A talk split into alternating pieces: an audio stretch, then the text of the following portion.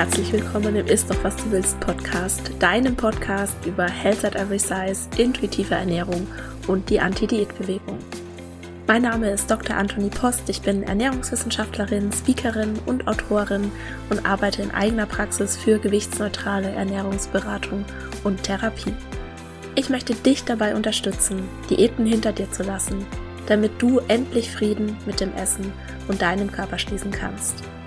In diesem Podcast sage ich dir deshalb nicht, was, wann oder wie viel du essen darfst.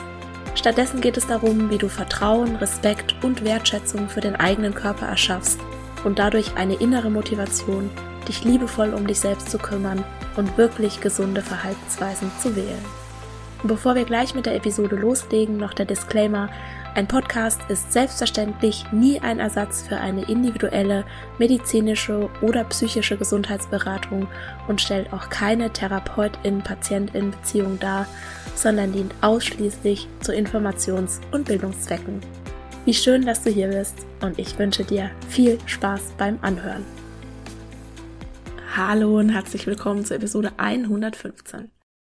Es gibt eine Frage, die begegnet mir ziemlich oft und zwar lautet die, ist es sinnvoll, Kohlenhydrate und oder Zucker zu reduzieren? Und die kurze Antwort auf diese Frage ist, vielleicht, aber ganz sicher nicht auf die Art und Weise, wie viele das tun und die möglicherweise auch die naheliegendste ist, nämlich sich einfach Kohlenhydrate und Zucker zu verbieten. Und um das mal ganz klar an den Anfang zu setzen, die Frage, sollten wir uns Kohlenhydrate oder Zucker verbieten, die beantworte ich mit einem ganz klaren Nein. Und warum? Darauf kommen wir gleich noch. Wenn wir die Frage jetzt aber mal ein bisschen umformulieren, würden manche oder vielleicht sogar viele Menschen davon profitieren, wenn ihr Blutzuckerspiegel weniger Schwankungen aufweisen würde, dann kann ich als Ernährungstherapeutin dazu sagen, definitiv, also ein ganz klares Ja.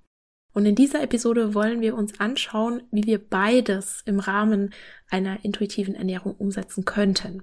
Wir klären also zuerst, warum es keinen Sinn macht, sich Kohlenhydrate oder wenn wir schon dabei sind, überhaupt irgendwelche Lebensmittel zu verbieten.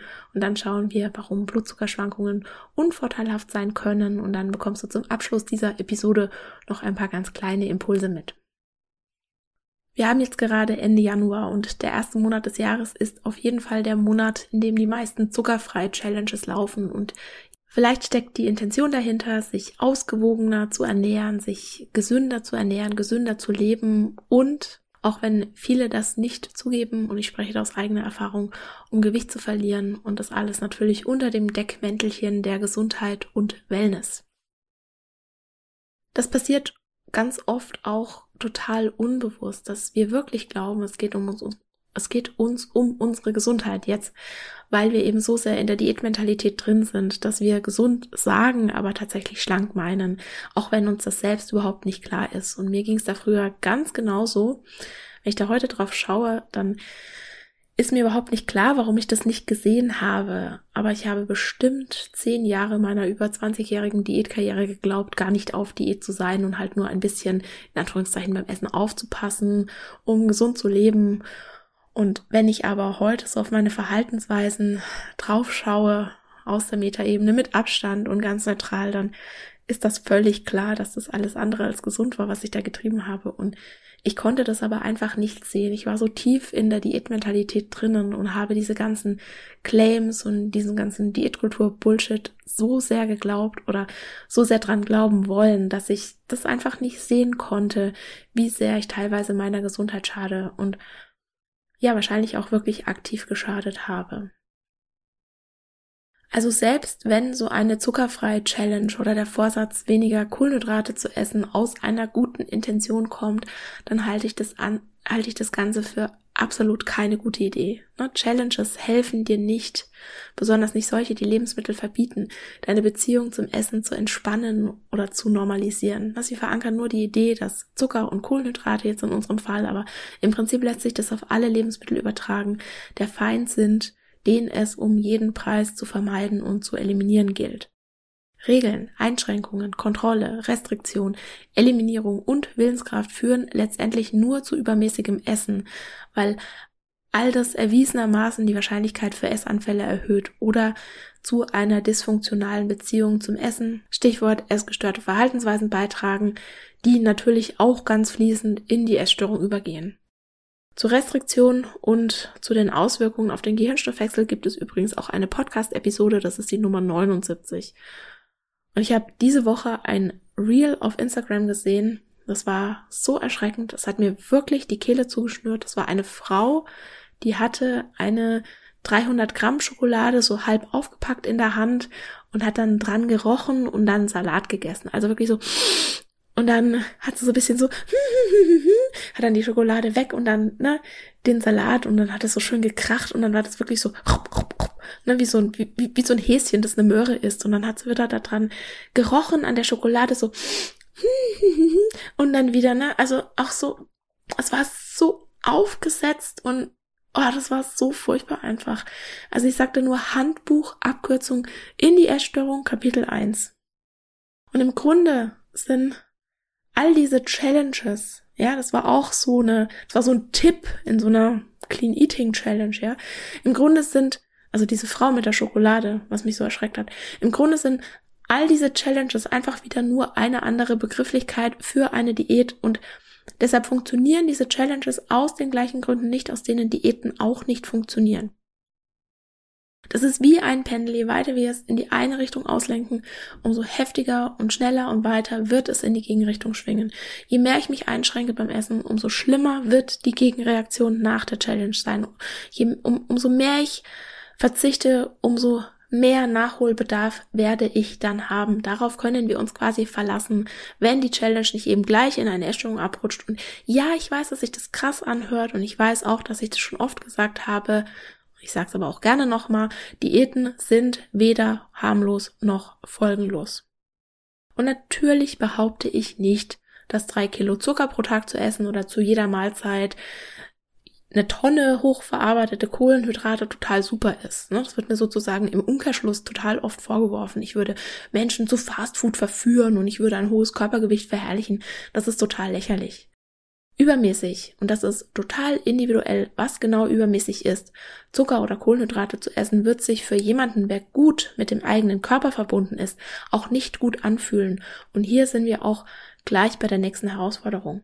Viele meiner Klientinnen sind beispielsweise nicht gut mit dem eigenen Körper verbunden. Warum? Weil ihnen von klein auf gesagt wurde, ist nicht so viel, du bist nicht, du bist nicht gut, wie du bist, dein Körper ist nicht richtig. Und vielleicht hast du den Begriff Entwicklungstraumata schon mal gehört. Entwicklungstraumata sind tiefgreifende seelische Verletzungen, die insbesondere in der Kindheit durch chronische Missachtung oder Vernachlässigung von Grundbedürfnissen entstehen. Also wir reden hier von einem langen Prozess von Unterdrückung, von gefühlter Hilflosigkeit, von Gewalt, seelischer Gewalt, aber vielleicht auch körperlicher Gewalt, von Misshandlung etc. Essen ist dann nicht das Problem, sondern nur ein Symptom, das für etwas viel tiefer liegendes steht. Ich lese gerade ein Buch, in dem steht, dass 87 Prozent, glaube ich, waren es, der Binge-EaterInnen in Kliniken frühkindlich traumatisiert sind. Das ist alles so viel komplexer, als wir das vor allem auch gesellschaftlich so generell wahrnehmen. Deshalb reicht es auch einfach nicht, mal so nebenbei zu sagen, ja, jetzt friss nicht so viel und dann ist alles gut. Und für mich ist das auch als Ernährungstherapeutin eine riesengroße Herausforderung, ne? gerade bei meinen DiabetikerInnen. Wir wissen, dass Trauma die Wahrscheinlichkeit für einen Diabetes Typ 2 um 50 Prozent erhöht. Das Trauma sorgt aber, vereinfacht gesagt, auch gleichzeitig dafür, dass der Selbstwert niedrig ist, dass Selbstfürsorge ein riesengroßes Hindernis darstellen kann. Und jetzt sollst du plötzlich mit einer Ernährungstherapie gesunde Verhaltensweisen in deinen Alltag implementieren. Und na, dann sind wir ja ganz oft in diesem Schwarz-Weiß-Denken gefangen na, entweder klappt es jetzt mit dieser Anti-Diät-Sache oder ich lasse es ganz bleiben. So funktioniert das Leben aber nicht. So funktioniert Heilung ganz sicher nicht. Heilung ist ein Verlauf und eine Entwicklung. Das ist ein neuer Weg, den wir nicht kennen, auf dem wir uns zurechtfinden müssen. Und wir haben kein Navi, wir haben keine Karte, wir wissen nicht so richtig manchmal, wo es hingeht. Und deshalb hat dieser Weg auch ganz sicher mal Sackgassen oder Einbahnstraßen. Und Trotzdem wissen wir, ja, ernährungspsychologisch gesprochen, dass es sinnvoll ist, wenn der Blutzucker eben nicht Achterbahn fährt. Ne, das ist nicht sinnvoll bei gesunden Menschen, die das aber ganz gut wegstecken können, wenn das hin und wieder mal passiert. Bei DiabetikerInnen kann das allerdings auch schnell gefährlich werden. Ne, wenn man zu einem, wenn man zum Beispiel in einen Unter- oder Überzucker kommt und wenn chronisch der Blutzucker erhöht ist, dann kann das die kleinen Blutgefäße schädigen und dann kann das langfristig zu allen möglichen Folgeerkrankungen führen. Und ich verlinke dir dazu einen Blogpost in den Show Notes, in dem ich auch erkläre, wie Insulin beispielsweise wirkt und warum Diabetes keine Schuldfrage ist. Das ist mir auch nochmal ganz wichtig. Also du kannst dir deinen Diabetes sozusagen nicht anfressen, auf Deutsch gesagt. Und hör doch auch gern nochmal an der Stelle in die Episode 99 Intuitiv Essen bei Insulinresistenz rein, wenn dich das interessiert. Und dort in den Show Notes findest du auch meinen gesamten Content zu Insulin und Diabetes. Was mir ganz wichtig ist, Zucker an sich ist nichts Böses. Hier an der Stelle auch nochmal der Verweis auf die Episode 29. Zucker macht nicht süchtig. Und die Behauptung, dass der Verzehr von Zucker und einfachen raffinierten Kohlenhydraten das Diabetesrisiko erhöhen würde, ist falsch. Wenn du dir die Studien anschaust, die das behaupten, dann siehst du relativ schnell, dass die wirklich auf wackeligen Beinen stehen und da wieder munter Korrelation und Kausalität vermischt wird und auch Kofaktoren häufig nicht berücksichtigt werden. Ich verlinke dir in den Show Notes zwei Studien dazu, falls dich das näher interessiert. Und das Fazit dieser und vieler anderer Studien ist, dass unabhängig davon, wie viel zugesetzter Zucker die Menschen aßen und tranken, dass ihr Risiko also, dass, dass, dass das ihr Risiko, so rum, dass das ihr Risiko an einem Diabetes Typ 2 zu erkranken nicht veränderte. Also Zucker ist nicht der Feind auf dem Teller. Und wenn du sehr viel Zucker isst, wenn du so viel Zucker isst, dass es mehr ist, als dir gut tut, oder wenn du so eine Art Kontrollverlust erlebst, wenn es um Zucker geht, dann wird noch mehr Kontrolle und noch mehr Restriktion und noch mehr Verbote ja, die ganze Angelegenheit wirklich nach hinten losgehen lassen. Ne? Denke da an das Pendel. Und auch hier ist wieder eigentlich die viel spannendere Frage, warum isst du denn mehr, als dir gut tut? Was ich auch spannend finde, ist, es gibt sowas wie eine ganz individuelle Empfindsamkeitsschwelle, ne? wie jemand Gesundes beispielsweise auf Blutzuckerschwankungen reagiert. Also Heißhunger, Stimmungsschwankungen, Energietiefs, Konzentrationsprobleme oder unreine Haut können Folgen von regelmäßigen starken Schwankungen des Blutzuckerspiegels sein. Aber wir dürfen nicht vergessen, das sind sehr unspezifische Symptome, die eine Tonne an Ursachen haben könnten. Und das wäre dann wieder typisch Diätmentalität, wenn wir glauben würden, dass wenn wir keine Blutzuckerschwankungen mehr hätten, sich all diese Symptome plötzlich in Luft auflösen würden. Und wir, na, ne, so wie das in der Diätmentalität halt oft der Fall ist, glauben wir das und dann würden wir uns nur noch darauf konzentrieren und alles andere fällt sozusagen hinten runter. Und so einfach ist es nicht. Wir sind komplex, unser Leben ist komplex, unsere Beziehungen, ne, nicht nur zu uns selbst, zu anderen, zum Essen, zu unserem Körper, all das ist sehr, sehr komplex und Außerdem, das habe ich noch gar nicht diese Episode erwähnt, ist mir auch ganz wichtig, unser Körper braucht Kohlenhydrate. Warum? Hör mal gerne in die Episode Nummer 48 rein. Da erkläre ich das ganz, ganz ausführlich. Die heißt nämlich auch genauso. Es ist übrigens kein Zufall, dass das zehnte Prinzip der intuitiven Ernährung, die Gesundheit mit sanfter Ernährung erhalten, auch das letzte Prinzip ist. Warum? Wenn wir noch sehr viele Diätgedanken haben, wenn wir Regeln und Restriktionen in der Ernährung haben, wenn wir einen niedrigen Selbstwert haben, ein schlechtes Körperbild, fehlende Körperakzeptanz und auch hier nochmal, wenn das alles bei dir so ist, dann ist das nicht deine Schuld, sondern dann ist es jetzt einfach die Situation. Und wenn das alles so ist, dann kann eine Anpassung bis Optimierung der Ernährung sehr schnell dazu führen, dass wir wieder in alte Diätmuster zurückfallen mit all ihren negativen Begleiterscheinungen. Also bitte behalte das im Hinterkopf. Vielleicht bist du gerade noch nicht an dem Punkt, wo du schon deine Ernährung wirklich anpassen kannst, ja, ohne dass dich das vielleicht triggert, ohne dass das vielleicht bestimmte Muster bei dir auslöst. Also Behalte das im Hinterkopf, wenn ich dir jetzt ein paar Impulse gebe, was du tun kannst, um Blutzuckerschwankungen zu vermeiden. Und nein, du musst dafür nicht auf Kohlenhydrate oder Zucker verzichten. Und ich möchte dir auch noch eine kleine Liste geben mit Dingen, die ich für sehr viel sinnvoller halte, darauf zu verzichten. Also wir wissen, jetzt mal erstmal zum ersten, ne? wir wissen beispielsweise, dass regelmäßige Bewegung die Insulinsensitivität verbessert. Und nein, es geht jetzt hier nicht darum, ausdrücklich nicht darum, sich Kohlenhydrate mit Bewegung zu verdienen, sondern es geht darum, mehr Freude an Bewegung ins eigene Leben zu holen. Ich bin davon überzeugt, dass der Mensch dafür gebaut ist, dass der Mensch dafür gemacht ist, sich zu bewegen. Und wenn wir diesen natürlichen Drang nicht mehr haben, dann, dann ist etwas in unserem Leben, das uns lähmt, das uns davon abhält. Also es geht wirklich darum, wenn es bei dir so ist, ne, da vielleicht auch mal hinzuschauen, beispielsweise, ne, um jetzt nochmal die Schleife zu vorhin zu drehen, zum Beispiel mit einer Traumatherapie. Ja. Und es geht jetzt hier darum, mehr Freude an Bewegung ins eigene Leben zu holen.